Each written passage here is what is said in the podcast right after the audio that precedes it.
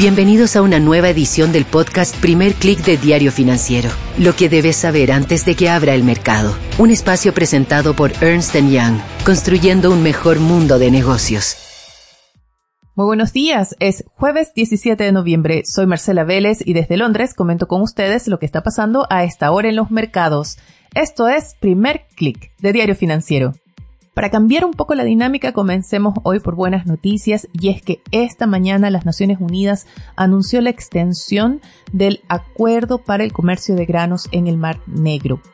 Este acuerdo es importante porque ha sido clave para desacelerar, para bajar la presión sobre las alzas de precios de los alimentos. Se temía que un fin de este acuerdo que compromete a Rusia y Ucrania permitir el paso de granos por esta área pudiese agravar las presiones inflacionarias.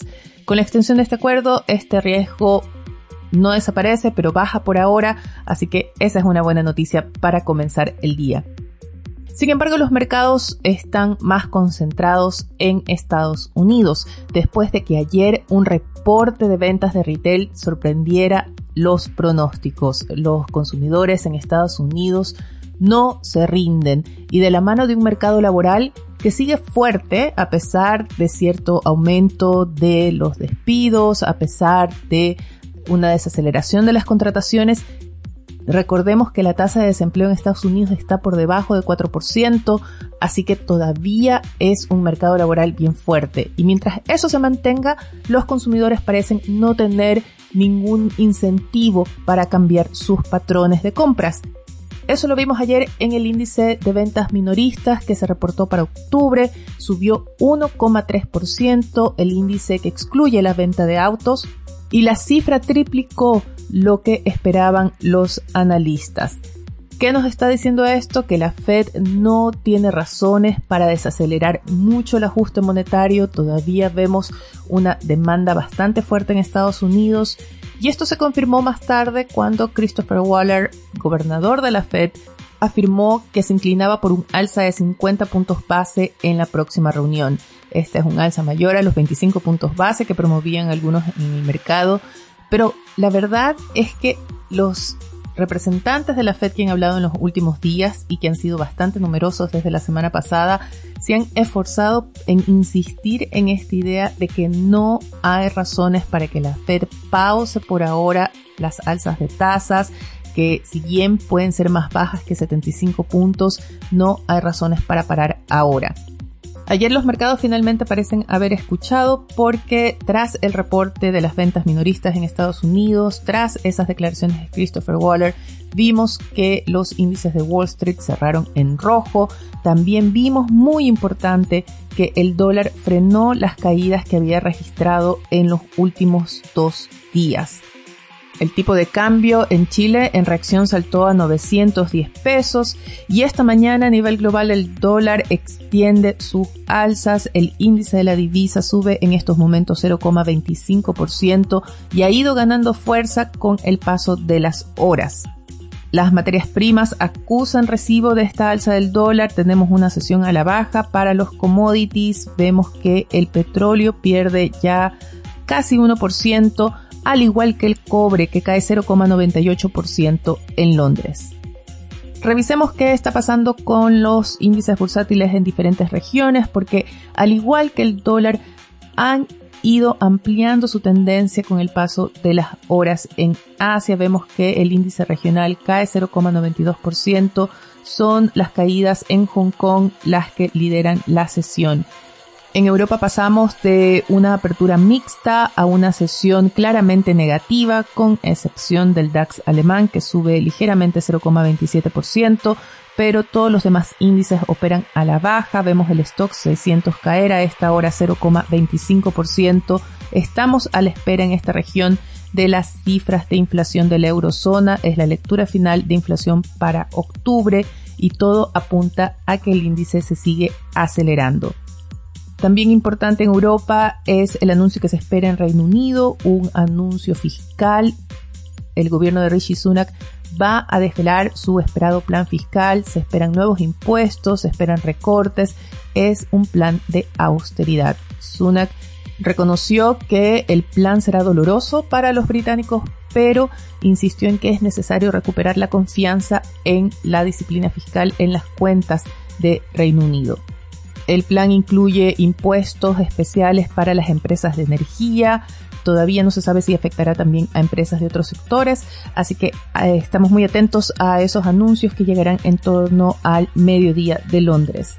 Y en Estados Unidos la atención está en el reporte semanal de subsidios por desempleo y también en el índice de construcción de nuevas viviendas. Por ahora, los futuros de Wall Street extienden sus caídas de ayer, han revertido su tendencia, estaban operando al alza hasta hace poco, ahora el Nasdaq cae 0,01%, se está plano, pero con tendencia negativa, y el S&P 500 pierde 0,09%.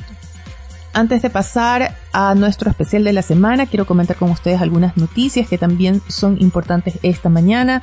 La primera continúa la debacle de FTX, son más empresas las que están reportando problemas de liquidez debido a su exposición a esta bolsa de criptomonedas que pidió su quiebra ya hace una semana. En reacción, vemos una sesión mixta para las criptomonedas, el Bitcoin opera plano, se mantiene en torno a los 16.500 dólares y la verdad es que es un momento muy difícil para la industria, hay un grave problema de credibilidad, lo que estamos viendo es que mucha de la fortuna, mucha de la liquidez que se decía había en esta industria se basaba en tokens, en criptos de otras empresas relacionadas, pero al momento de responder a los retiros de los clientes, la verdad es que esa liquidez no estaba ahí. Así que hay muchos cuestionamientos a la forma en cómo opera esta industria. En lo político, tenemos a los republicanos en Estados Unidos ganando la mayoría en la Cámara de Representantes. Es una mayoría muy débil. Sumaron los 218 curules que se necesitaba pero es una mayoría que queda en juego por las divisiones internas del Partido Republicano. En todo caso, lo que se está leyendo de esta configuración de un Senado con una débil mayoría demócrata, una Cámara de Representantes con una débil mayoría republicana, es un Congreso paralizado que bloquee además a la Casa Blanca. Finalmente, tenemos nuevas declaraciones del presidente de Ucrania y el esta mañana Zelensky advirtió que no hay acuerdo de paz posible que no contemple la reintegración de todo el territorio ucraniano y esto incluye Crimea, un área ocupada por Rusia desde 2014. Tras esos misiles que cayeron en Polonia, hay mucha presión internacional porque se logre pronto una salida diplomática a este conflicto iniciado por la invasión de Rusia a Ucrania, hay que decirlo, y que de extenderse por mucho tiempo más arriesga agravar la crisis en Europa y con ello la crisis global. Ahora sí los quiero invitar que pasemos a nuestro especial de la semana, es la cuarta entrega en nuestra cobertura sobre la reforma previsional. Hoy conversamos con Guillermo Larraín, ex superintendente de pensiones.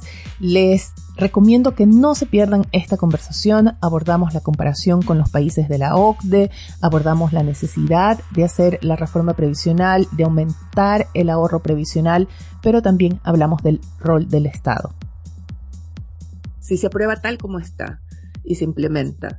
¿Cómo dejaría esta reforma el sistema de pensiones de Chile en comparación con otros países? Tomemos como referencia la OCDE porque es con el, grupo que usualmente nos comparamos.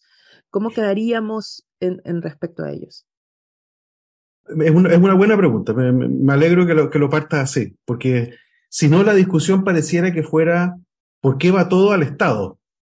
Eh, que es que la propuesta, ¿no es cierto? Pero es que va todo Estado después de que todo va a lo privado. Entonces, eh, eh partir por mirar eso me parece que es una buena forma de plantearlo. Entonces, creo que al, si, que si llegara a aprobar esto, vamos a tendríamos al final del proceso, o sea, dentro de 10 años prácticamente, tendríamos un sistema que seguiría siendo masivamente privado, porque tendría un 10% de cotización que va 10,5, que iría al sector privado, eh, solo un 6 que quedaría aún en un sistema que tampoco es del Estado, porque es un sistema de los propios trabajadores, un sistema cerrado dentro de los trabajadores, administrado por el Estado, pero que le pertenece a, a, las personas que, que, cotizan en él, es un sistema contributivo.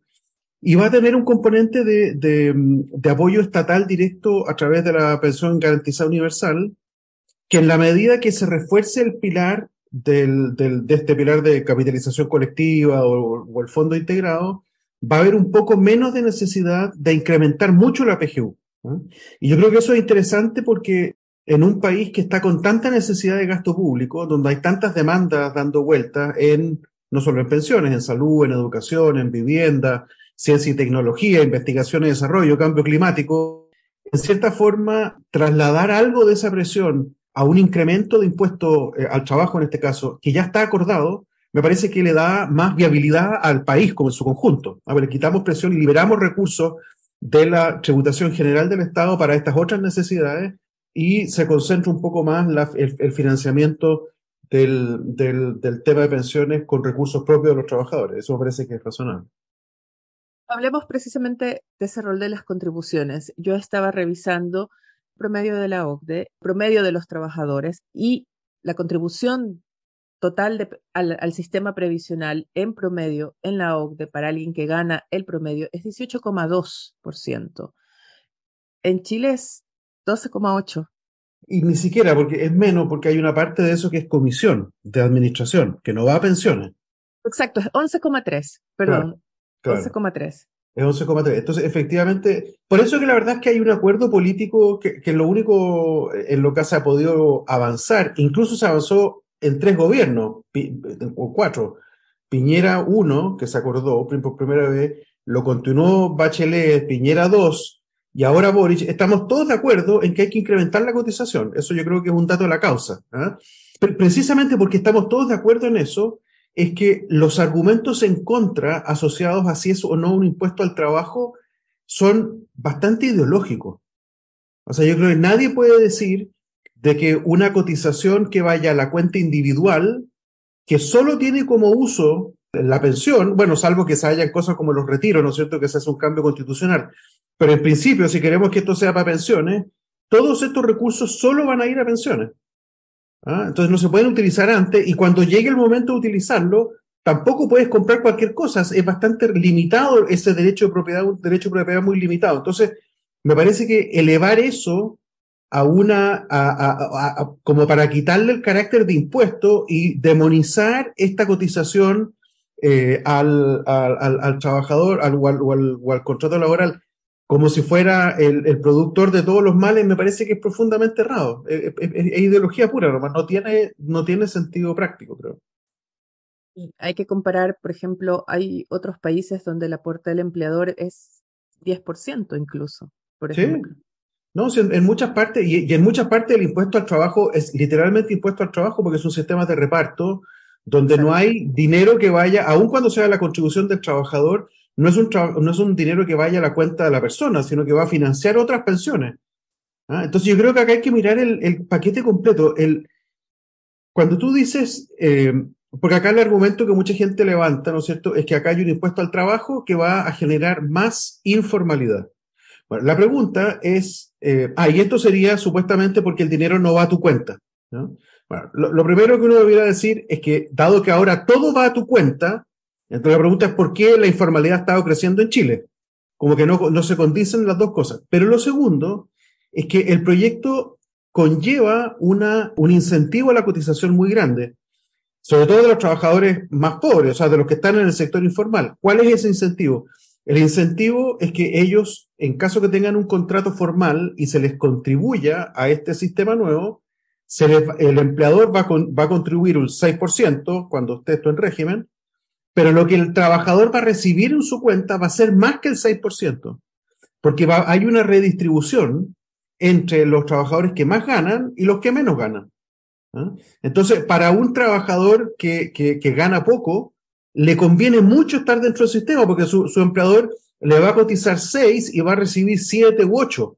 ¿eh? Entonces, la verdad es que hay un subsidio como del 30% o del 25% de, de lo que la persona vaya a cotizar. Entonces yo creo que el incentivo es, es bien poderoso. Si la persona se queda mar, si, si, la persona se queda al margen, no recibe ningún beneficio.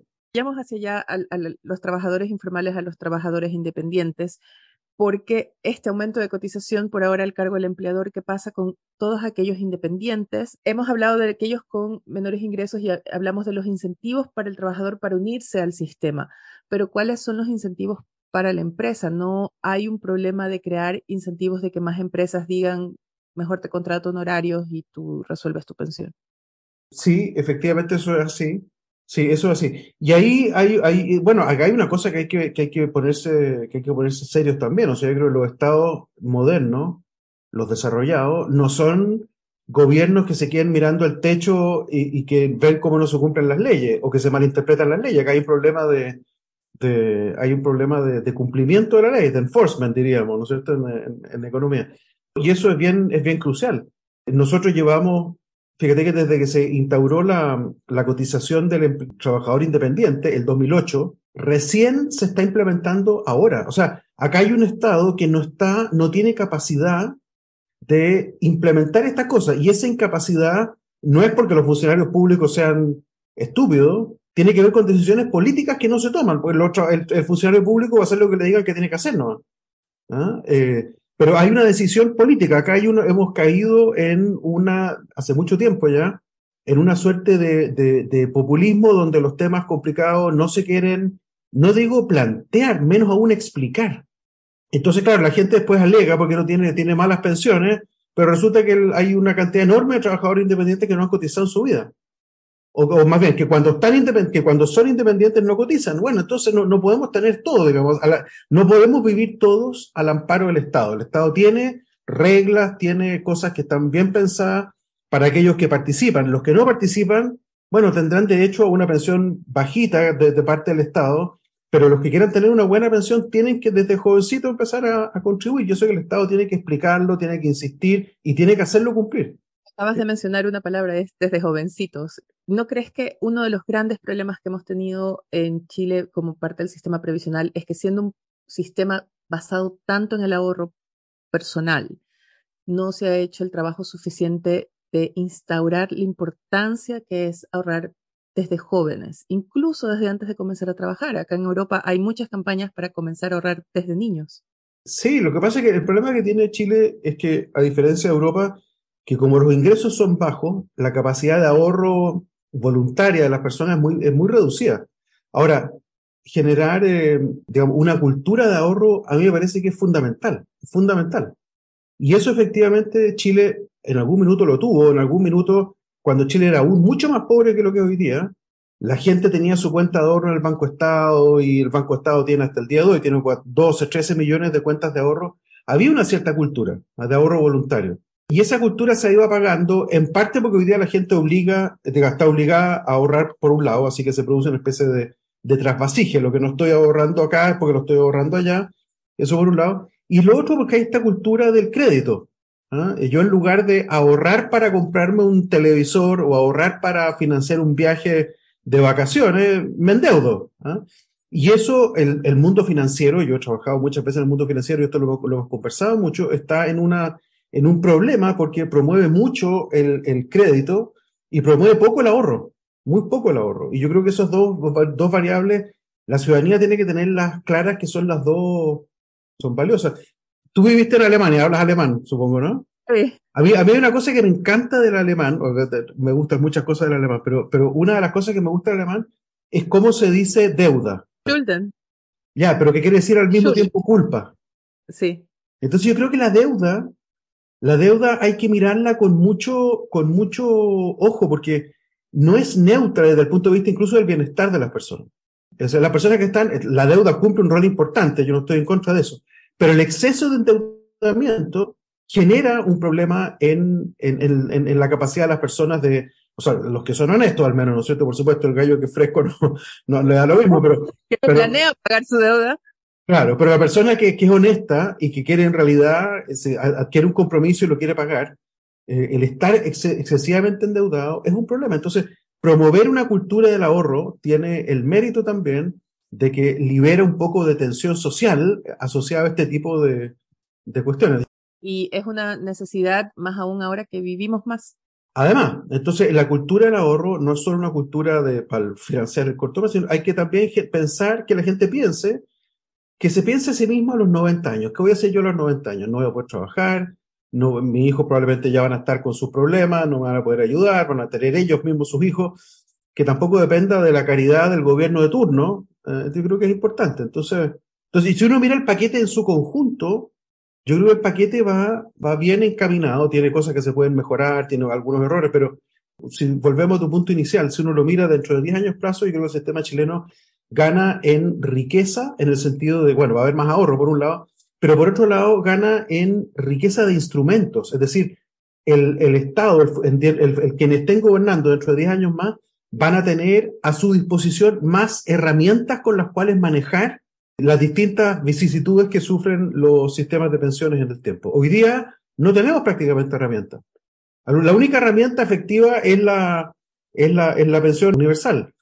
Pero el resto de los instrumentos son subir un poco la cotización, pero el ahorro crece a lo que crece la economía, a lo que crece, ¿te fijas? Entonces, yo creo que ganamos instrumentos y eso es importante. ¿No está de alguna forma esta reforma previsional obligando a Chile a enfrentar su adolescencia como país, pensando que la adultez es llegar a un país desarrollado. No estamos forzando o empujando a, a Chile pasar de ese estado de país de ingresos medios con muchas deficiencias a, un, a una estructura más similar a la de países desarrollados, donde el Estado tiene un rol, pero también donde las contribuciones, donde los costos son más altos. Me, me gusta también esa, esa lectura, porque en el fondo, ¿qué es lo que, qué es lo que, qué es lo que haciendo el símil que tú haces, ¿no es cierto?, de una persona. Cuando uno pasa de la, de la adolescencia a la adultez, uno se hace responsable de sí mismo, ¿no es cierto? Entonces yo ya no recibo plata de mis padres para poder eh, salir el fin de semana, tengo que ganármela yo antes. Entonces yo me hago responsable de sí mismo. ¿Qué, qué es lo que ha pasado en Chile? En Chile, toda nuestra política social y, y, y, y lo que era antes Pilar Solidario de alguna forma lo, lo, mostraba, era una política social que estaba destinada a ayudar al pobre, a que el pobre no esté tan mal. Eh, y eso efectivamente tiene una lógica bastante fuerte, pero, pero se parece un poco, y se parece un poco a una política social más basada en la compasión que en, en el, reconocimiento del, de la igual dignidad de las personas. Entonces, cuando uno dice, no, acá hay una clase media, que antes el Estado, antes, no ahora, eh, porque ahora esto ha cambiado, pero antes, hace 10 años atrás, el Estado de alguna forma como que los daba por graduado. Le decía, ustedes son clase media, ya no, no, no necesitan ningún tipo de ayuda, pero una clase media extraordinariamente vulnerable precisamente porque no tenían capacidad de ahorro, eh, porque tenían mu mucha rotación entre el mercado formal e informal de trabajo, entonces había mucha vulnerabilidad. Entonces, esa vulnerabilidad se manifiesta en periodos de crisis. Tuvimos la crisis del 2008, que fue brutal, ¿ah? generó mucho desempleo, en particular en ese grupo. Tuvimos después el estallido social, que también, pero lo que ya fue, le rebalsó la, el, vaso fue la pandemia. La pandemia demostró que la clase media, cuando tú le cortas su, su, generación de ingresos, cae inmediatamente, no, no, no, tiene capacidad de resistencia muy larga, porque cae inmediatamente entre el pago del crédito hipotecario, el pago de de del crédito de consumo, las cuentas del colegio, las cuentas para la vida, se acabó el dinero, se acabó. Entonces, eh, todo lo que han hecho los países desarrollados, como tú dices, es extender la labor del Estado para ir no generando situaciones de, compasión con la clase media, sino que de aseguramiento. ¿Ah? Lo que hacen los estados modernos es que aseguran, reducen, reducen la incertidumbre con la cual viven las personas. Las clases altas, las clases ricas, les da lo mismo porque efectivamente ganan sus ingresos, hacen lo que quieren, pero la, la, clase media eh, requiere eh, instrumentos que no son justamente necesariamente los instrumentos que, que, se, que se necesitan para los más, más pobres, pero que son instrumentos que se requieren para que la sociedad viva en paz y que efectivamente son caros, como tú dices. Ahora, esto también tiene un llamado para la propia clase media, porque lo que hacen los países desarrollados es que, bueno, pagan todo impuestos. Hoy día nosotros tenemos, tenemos un impuesto al valor agregado que es muy regresivo y que es alto, pero el 80% de los chilenos no pagan impuestos a la renta. Entonces, cuando uno dice ya, pasemos de la adultez al, a la madurez como país, eh, esto también es decirle a las chilenas y chilenos, oigan, si queremos dar ese paso, y yo creo que Chile lo quiere dar, si lo queremos dar, entonces hagámoslo de forma seria, porque esto no lo va a resolver el Estado poniéndole más impuestos a las empresas. El impuesto a las empresas en Chile hoy día es, del, el segundo más alto en América, en, la OCDE. en términos de recaudación. Eso no va a dar mucho más. Uno puede eliminar, como lo dice el proyecto tributario, dicho sea de paso, algunas exenciones que ya venían también del gobierno pasado. Hay un acuerdo ¿ah? y eso se mantuvo en este gobierno. Estupendo, exenciones, reducción a la evasión, pero y, uno podrá todavía corregir algunas cosas con el secreto bancario para poder que haya sea un poco mejor la, supervisión, pero no, eh, pero de ahí no se va a sacar mucho más de lo, de lo, que necesita todos estos bienes públicos que requiere la clase media. Entonces vamos a tener que pagar más impuestos a la renta, lo queramos o no lo queramos. Y, y, vamos a tener que hacerlo de, de, una forma que sea compatible con que haya empleo formal, con que haya crecimiento económico, con que haya inversión. Hemos dado vueltas alrededor de, un, de una palabra y en tu última respuesta también está implícita y es que quien administra los impuestos es el Estado y has hablado del rol del Estado. Hemos dado vueltas alrededor del Estado. Y esta reforma previsional introduce un rol del Estado más importante en el sistema. ¿Cuál es tu postura respecto a ese administrador estatal? A, dos cosas, al administrador estatal y también al, al proveedor, esta especie de FP estatal, que ya no se llaman FP. ¿Cómo ves tú ese rol que, toma el Estado en esta reforma? Pues una, una pequeña reflexión sobre los nombres, ¿ah? porque acá, acá se le cambia el nombre, pero en los sustantivos no hay grandes cambios. O sea, los gestores privados ya no se van a llamar a FP, pero los nombres son importantes. La discusión en la convención, por ejemplo, fue relevante cuando se decía, por ejemplo, una de las grandes críticas de la derecha era por qué se le cambia el nombre al Poder Judicial por sistema de justicia. Yo estaba de acuerdo con eso, en ningún sentido. Pero la discusión del nombre era relevante tanto para la izquierda como para la derecha, los que lo querían cambiar como los que querían mantener. Entonces, los nombres son importantes. Yo creo que acá hay, una parte del problema que tienen las FP hoy día y que es su, impronta, su historia, su, su, origen. Yo creo que el cambio de nombre, la verdad es que creo que es mejor AFP que IPP, ¿eh? pero, no me parece que sea, que, me parece que hay que tomarlo como, como una parte de, una reconciliación totalmente necesaria que tiene que haber entre ciudadanía y su sistema previsional. El sistema previsional y la ciudadanía no puede haber antagonismo, tiene que haber canales comunicantes de, de aprecio, de respeto. Yo creo que si eso pasa por el cambio de nombre, parece que está, que está bien. Y yo creo que en parte el cambio de nombre puede jugar ese rol. Yo creo que, que eso es bien importante.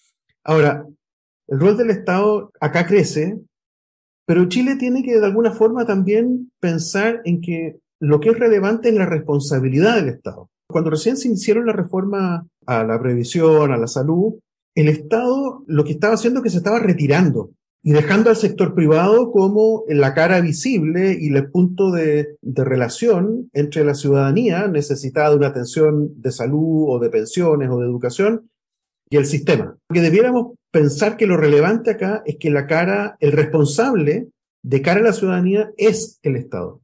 Y va a tener que ser siempre el Estado porque estos son bienes públicos. Ahora, ese Estado tiene que ser inteligente en la forma como provee los servicios que la ciudadanía requiere.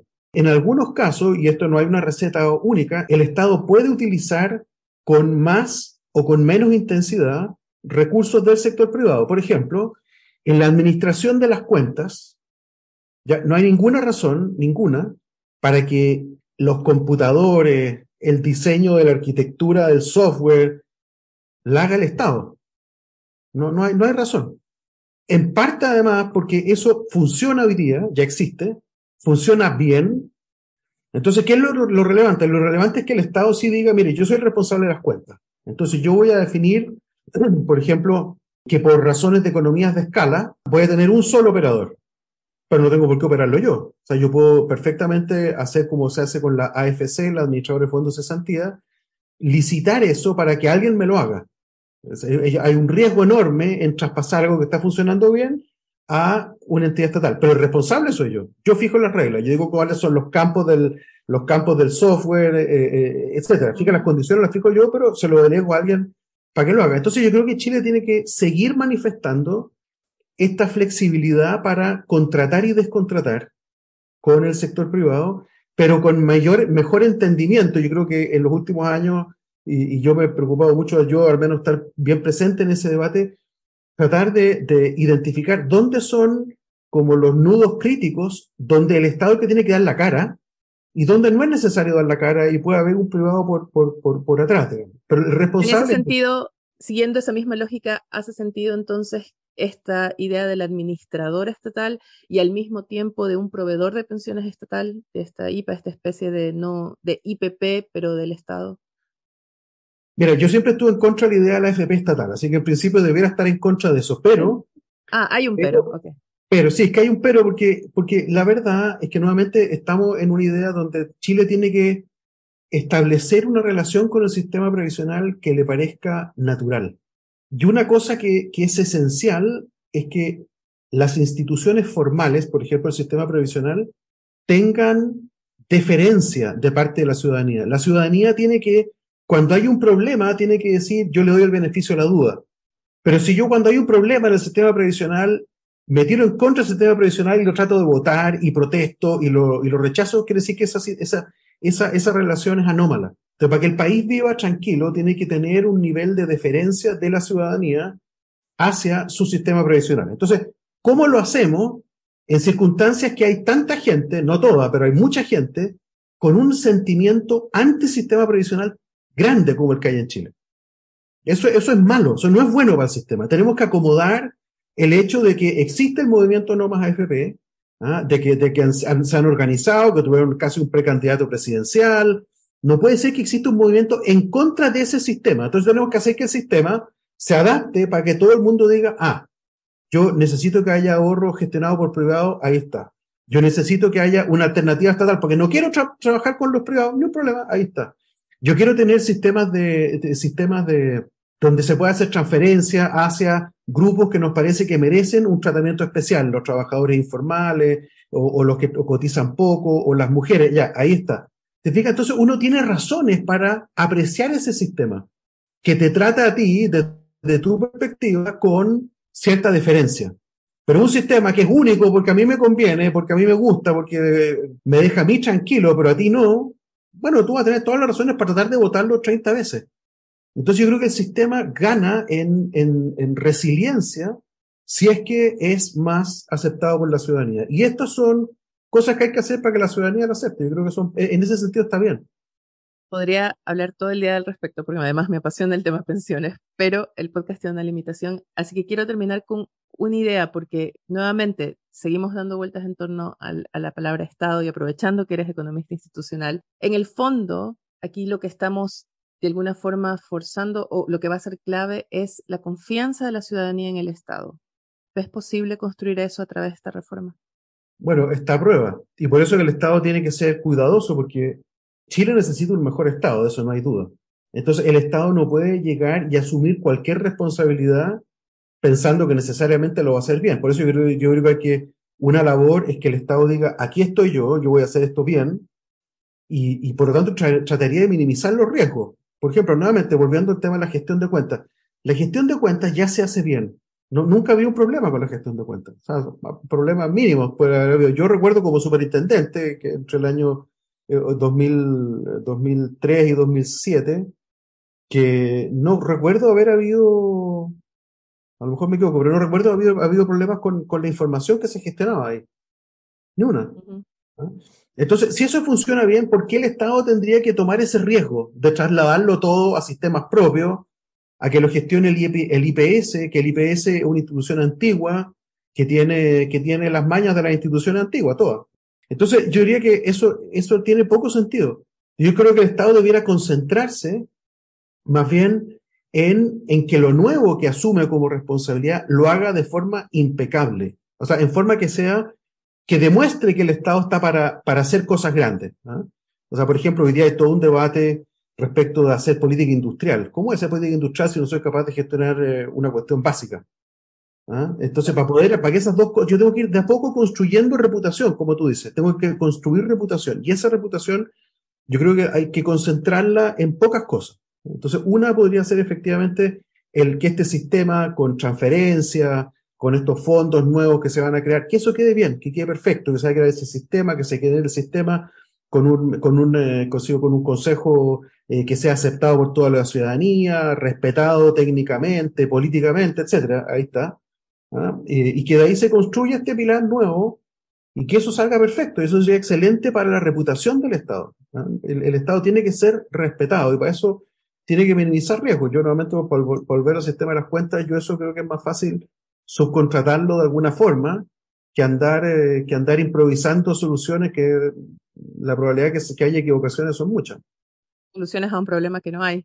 Pero además hay una diferencia entre gobierno y Estado, ¿no? Y esa es la parte que creo que también es difícil traer esa idea o instaurar esa idea entre la ciudadanía, en que hay una figura que es el Estado que no necesariamente es el gobierno de turno. Exactamente. exactamente. Mañana tendremos nuestra última entrega de este especial de la reforma previsional. Nos concentraremos en esa advertencia que hizo Rosana Costa, presidenta del Banco Central, sobre el impacto en el mercado laboral y también en el mercado de capitales. No se lo pierdan. Tampoco dejen de estar actualizados de las noticias del día y mucho más visitando nuestro sitio web de f.cl. ¿Tienen una idea para el especial de la próxima semana o de las próximas semanas? No dejen de escribirme a través de mi cuenta de Twitter arroba Marcela Vélez o a través de mi correo electrónico mveles Les deseo que tengan un buen día. Nosotros nos reencontramos mañana. Esto fue el podcast Primer Click de Diario Financiero. Lo que debes saber antes de que abra el mercado. Un espacio presentado por Ernst Young, construyendo un mejor mundo de negocios.